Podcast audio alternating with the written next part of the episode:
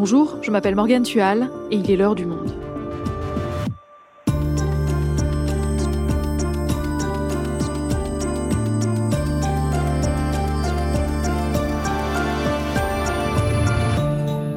Aujourd'hui, vous allez écouter un épisode un peu spécial, consacré à un discours que vous connaissez tous, l'appel du 18 juin 1940, lancé par le général de Gaulle depuis Londres. Vous le connaissez, et pourtant, vous ne l'avez jamais entendu. Si, si, je vous l'assure, il n'en existe aucun enregistrement. Et non, le général de Gaulle n'a pas dit, ce jour-là, la France a perdu une bataille, mais la France n'a pas perdu la guerre. C'est pour ça que Charles-Henri Groux, chef du service vidéo du Monde, a tenté de reconstituer ce discours historique. Avec l'IRCAM, l'Institut de recherche et coordination acoustique musique, grâce à une technologie d'intelligence artificielle et un coup de pouce de l'acteur François Morel, il nous offre la possibilité d'écouter enfin ce à quoi a pu ressembler ce discours. L'objet de ce travail sur lequel il a passé des mois soulève de nombreuses interrogations.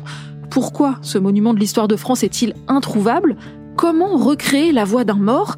Quelles sont les limites techniques et morales d'une telle technologie? On va recevoir Charles-Henri Groux à la fin de ce podcast pour évoquer tous ces sujets, mais d'abord, je vous laisse écouter sa passionnante enquête.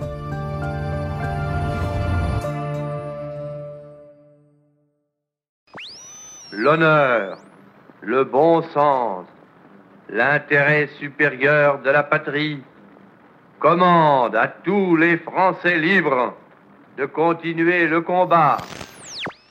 Le 18 juin 1940, le général de Gaulle prononce l'un des plus grands discours de l'histoire. Moi, général de Gaulle, j'invite tous les Français qui veulent rester libres à m'écouter et à me suivre. Trois minutes légendaires qui sont aujourd'hui présentées dans tous les manuels scolaires, gravés sur des monuments et célébré chaque année par le président de la République. Sauf que le discours qui est à chaque fois diffusé, celui que vous venez d'entendre, ne date pas du 18 juin 1940, mais du 22 juin, quatre jours plus tard. En fait, vous n'avez jamais ni vu ni entendu le vrai appel du général de Gaulle. Pour une raison simple, il n'en existe aucun film, aucun enregistrement. Alors, à quoi ressemblait l'appel du 18 juin Le vrai? Et jusqu'où peut-on aller pour le retrouver? C'est l'histoire d'une enquête aux frontières de la vérité, de la légende et de la mémoire officielle. Un voyage aux limites de la technologie pour tenter d'entendre pour la première fois depuis 1940 le discours qui a changé la France. Moi, général de Gaulle,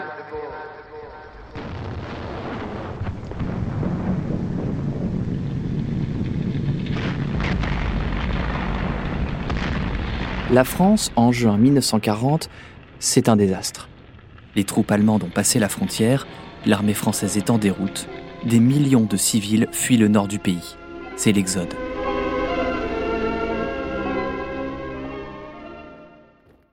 Le 14 juin, les Allemands entrent dans Paris.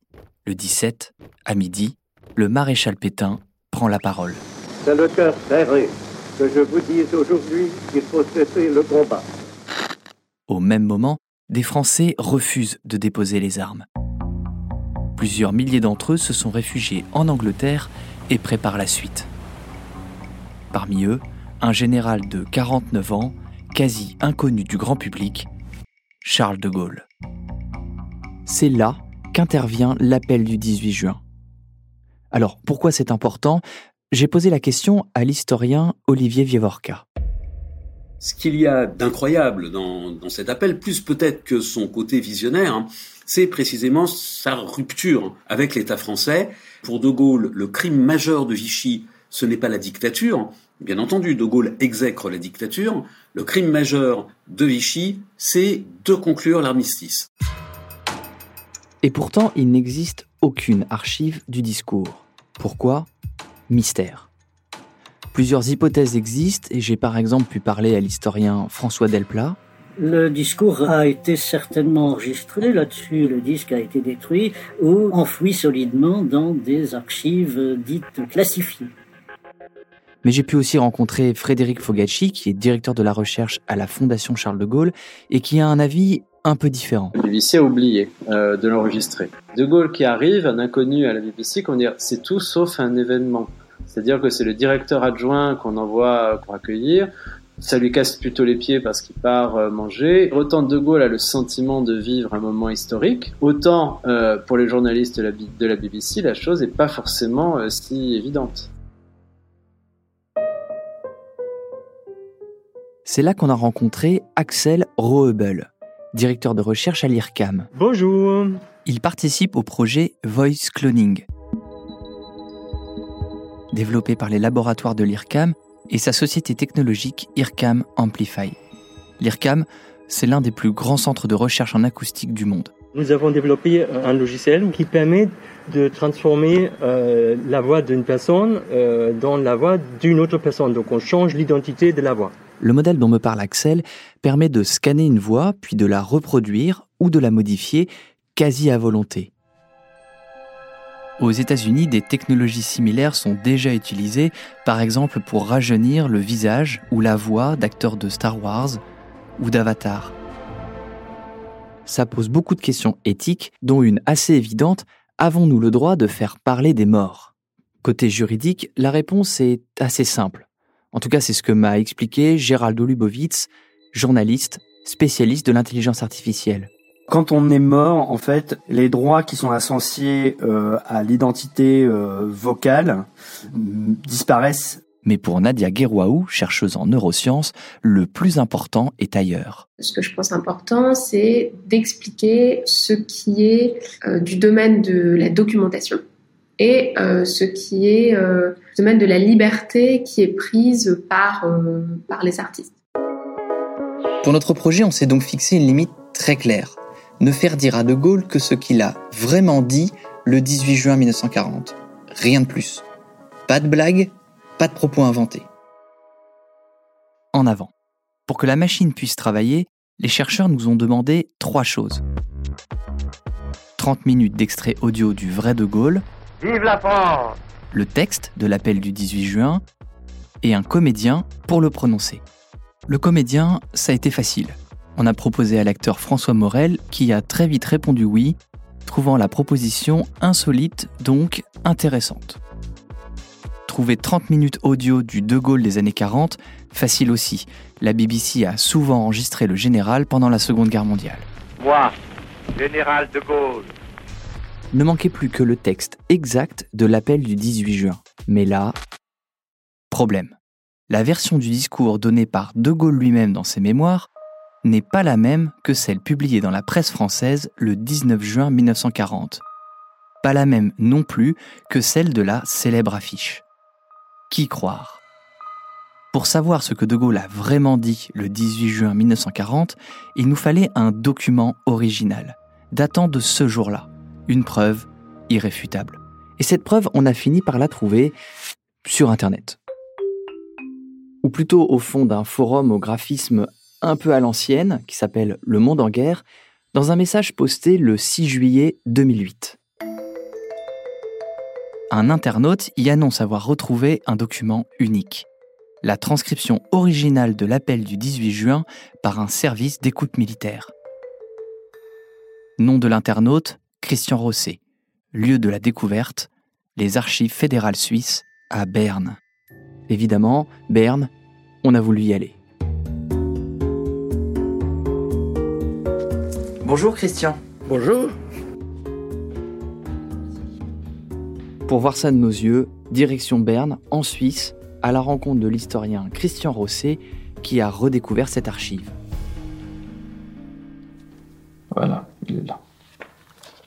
Le bulletin du 19 juin 1940 à 6 heures du matin, dans lequel on trouve les transcriptions des émissions radio de la nuit, et à la page 3, la transcription de l'appel du général de Gaulle à 22 heures sur la radio anglaise. Il est transcrit intégralement en allemand. Il y a un certain souci du détail. Le général de Gaulle a répété trois fois la même phrase et s'est indiqué La France n'est pas seule. Et entre parenthèses, le transcripteur a écrit Cette phrase a été répété trois fois. Retour à Paris. Cette transcription suisse, on l'a traduite. On l'a comparée aux autres versions du discours, on l'a montrée à des historiens, bref, au terme de nos recherches, on a fini par reconstituer le texte le plus proche possible de l'appel du 18 juin. La fabrication du clone vocal du général de Gaulle pouvait commencer. Première étape, faire répéter à l'acteur François Morel une vingtaine de minutes de discours du général de Gaulle. Donc en fait, j'écoute et j'essaie de reproduire aussitôt. Voilà. Sans imiter, euh, euh, c'est en fait coller au, Au rythme. rythme. Et si De Gaulle euh, parle un peu bas ou s'envole, respectez ça. Hop. Je vous le relance. Ouais. La France avec nous. Étape 2. Faire jouer à l'acteur le texte de l'appel du 18 juin. Pas besoin d'imiter De Gaulle, il faut juste respecter le rythme un peu solennel des années 40. Moi, général de Gaulle, actuellement à Londres, j'invite les officiers et les soldats français à se mettre en rapport avec moi. Le reste se passe Ben voilà. dans la machine. D'un côté, elle analyse comment le général de Gaulle prononce les mots. Elle fait pareil pour l'acteur François Morel et compare tout ça à des centaines d'autres voix déjà analysées. Objectif définir ce qui est spécifique à chacune de ces deux voix-là, leur identité. Dernière étape, la machine vient habiller la voix de l'acteur avec l'identité vocale de Charles de Gaulle. Nous y sommes. Pour la première fois depuis le 18 juin 1940, la voix et les mots d'un homme, un général de 49 ans, qui appelle la France à poursuivre le combat. Au milieu des ténèbres, l'appel. Cette guerre n'est pas limitée au territoire de notre malheureux pays. Cette guerre n'est pas tranchée par la bataille de France. Cette guerre est une guerre mondiale. Toutes les fautes, tous les retards, toutes les souffrances n'empêchent pas qu'il y a dans l'univers tous les moyens pour écraser un jour nos ennemis.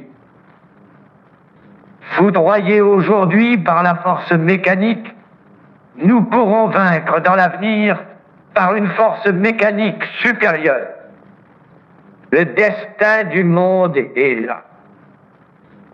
Moi, général de Gaulle, actuellement à Londres, j'invite les officiers et les soldats français qui se trouvent en territoire britannique ou qui viendraient à s'y trouver avec leurs armes ou sans leurs armes? J'invite les ingénieurs et les ouvriers spécialisés des industries d'armement qui se trouvent en territoire britannique ou qui viendraient à s'y trouver à se mettre en rapport avec moi. Quoi qu'il arrive, la flamme de la résistance française ne doit pas s'éteindre et ne s'éteindra pas. Demain, comme aujourd'hui, je parlerai à la radio de Londres. Bonjour Charles-Henri. Bonjour. Charles-Henri, tu as donc passé des mois à tenter de reconstituer l'appel du 18 juin. On vient d'en écouter un extrait, on peut retrouver l'intégralité du discours dans ta vidéo sur lemonde.fr. Alors déjà, comment t'es venue l'idée de te lancer dans un tel projet? Mais l'idée, elle est venue d'un paradoxe. L'appel du 18 juin, c'est l'un des discours en français les plus célèbres du XXe siècle. On pourrait peut-être même dire un des plus célèbres de l'histoire tout court. Et pourtant, il y a énormément de mystères. On ne sait pas très bien à quelle heure il a été prononcé. On ne sait pas très bien s'il a été entendu ou pas. La plupart des historiens aujourd'hui pensent qu'il était assez peu entendu. On ne sait pas très bien pourquoi De Gaulle dit ça à ce moment-là précisément, et même ce qu'il a vraiment dit. Et c'est partant de ce paradoxe, cette tension entre la célébrité du discours et le peu de choses qu'on sait, qu'on a lancé ce projet. Et donc ce projet, il repose sur une technologie, une technologie d'intelligence artificielle, c'est une forme de deepfake. Qu'est-ce qui a été le plus compliqué sur ce plan-là? Il y a eu pas mal de défis. Le défi principal, c'est celui des archives qui servent de source de matière première à la machine pour créer l'analyse vocale, l'identité vocale du général de Gaulle. Ces sources, elles sont d'assez mauvaise qualité. Elles datent des années 40. On a pris que des sources entre 1940 et 1944, une dizaine de discours enregistrés par la BBC. Et il y a plein de grésillements, il y a plein de souffles. Et ça, la machine a du mal à se repérer parce qu'elle sait pas très bien à quoi correspond la bonne voix de De Gaulle. Est-ce que c'est la voix où il y a beaucoup de grésillements ou pas? Et avec François Morel, ça a été facile de le diriger pour qu'il ait les bonnes intonations bah, avec François Morel, c'était à la fois drôle et, émouvant par moments. Pour moi, c'était aussi une super expérience en tant que journaliste de faire ça. Je me suis un peu retrouvé metteur en scène pendant quelques minutes. Le travail, c'était à la fois que lui puisse donner de l'émotion au texte, puisque l'émotion de la reconstitution, c'est celle de François Morel, et en même temps qu'il colle un peu à la diction et au rythme des années 40, et c'est là-dessus qu'on a bossé avec lui. Par exemple, le général de Gaulle, il dit pas mais la France n'est pas seule, il dit mais la France n'est pas seule. Et voilà, ça on le savait parce qu'on a écouté d'autres discours du général de Gaulle. Et donc j'ai un peu coaché François Morel pour qu'il s'approche de ça. Est-ce que tu as hésité à te lancer dans cette reconstitution? Parce que éthiquement, ça soulève quand même des questions d'utiliser l'intelligence artificielle pour créer un faux. J'étais pas hyper serein pour tout te dire. Pour moi, il fallait que l'éthique soit au cœur du projet dès le départ, et c'est ce que aussi la direction éditoriale m'avait demandé. C'est ce projet-là, il pouvait pas exister s'il venait pas avec une réflexion sur l'éthique, sur pourquoi l'intelligence artificielle, qu'est-ce que ça peut apporter, et les limites que ça porte aussi. Quand on a bossé avec les, les chercheurs, les spécialistes en IA et les historiens, les historiennes, j'ai quand même été surpris d'un truc, c'est qu'eux étaient très partants. Ils avaient envie de voir, ils avaient envie de comprendre comment ça marchait.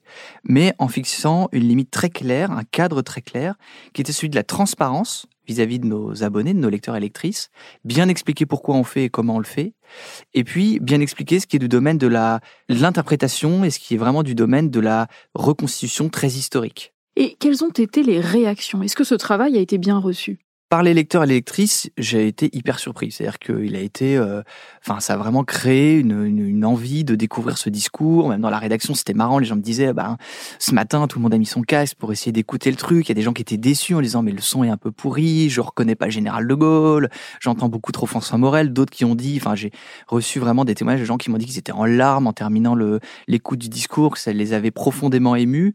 En fait, c'est quelque chose qui n'a pas laissé les gens insensibles. Et ça, c'est déjà une réussite. Et puis je crois que ça fait réfléchir aussi beaucoup de gens. Ça fait réfléchir beaucoup de profs, des chercheurs qui se disent comment je peux intégrer ça en classe. Est-ce que présenter ça à des élèves, c'est leur présenter un faux ou est-ce que c'est leur présenter une reconstitution et derrière le débat autour des deepfakes, de l'intelligence artificielle, etc. Et puis ça a généré aussi une réaction de la part de la BBC. On retourne aux sources. Ouais, alors ça c'était un peu dingue. C'était pas du tout prévu. Et c'est vrai que quand la BBC nous, nous a contactés en disant on aimerait en diffuser un extrait dans le cadre d'une émission aussi autour de l'intelligence artificielle, c'était vraiment euh, assez inouï quoi. Et donc on s'est retrouvé avec notre clone vocal du général de Gaulle qui euh, a donné un extrait de l'appel du 18 juin, plus de 80 ans après le vrai général de Gaulle et le vrai appel du 18 juin. C'était franchement émouvant. Ce que le journaliste de la BBC a essayé de faire, c'est d'envoyer à ses auditeurs deux extraits, un extrait du vrai général de Gaulle et un extrait de notre clone vocal. Donc il a diffusé les deux bout à bout. Clip 2 il a dit bon bah voilà, comme vous vous en doutez, le vrai général de Gaulle, c'est le c'est le deuxième, euh, c'est le premier. Clip one is the no clip one is the original. Bah en fait lui-même il savait plus.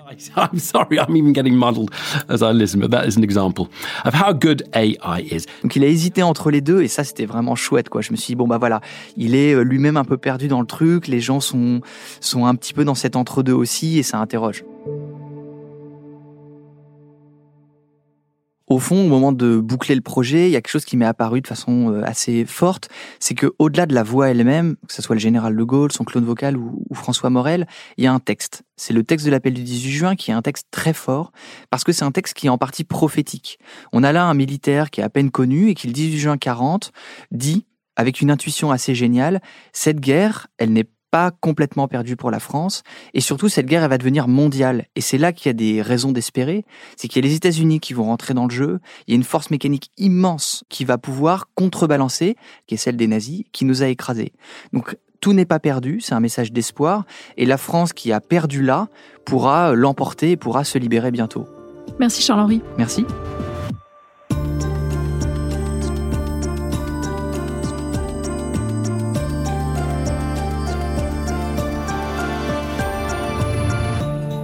Son enquête vidéo a pu voir le jour grâce à toi, bien sûr, mais aussi à Benoît Hopquin, Karim Eladj et Adrien Vandecastil. Cet épisode de l'heure du monde a quant à lui été produit par Garance Munoz et réalisé par Amandine Robillard. Pour en savoir plus, vous pouvez regarder l'intégralité de cette reconstitution historique dans la rubrique vidéo et lire l'enquête qui l'accompagne en vous abonnant sur notre site, lemonde.fr. C'est la fin de l'heure du monde, le podcast quotidien d'actualité proposé par le journal Le Monde et Spotify. Pour ne rater aucun épisode, vous pouvez vous abonner gratuitement au podcast sur Spotify ou nous retrouver chaque jour sur le site et l'application lemonde.fr. Si vous avez des remarques, des suggestions ou des critiques, n'hésitez pas à nous envoyer un email à l'heure du monde @lemonde.fr. L'heure du monde est publiée tous les matins du lundi au vendredi. On se retrouve donc très vite. À bientôt.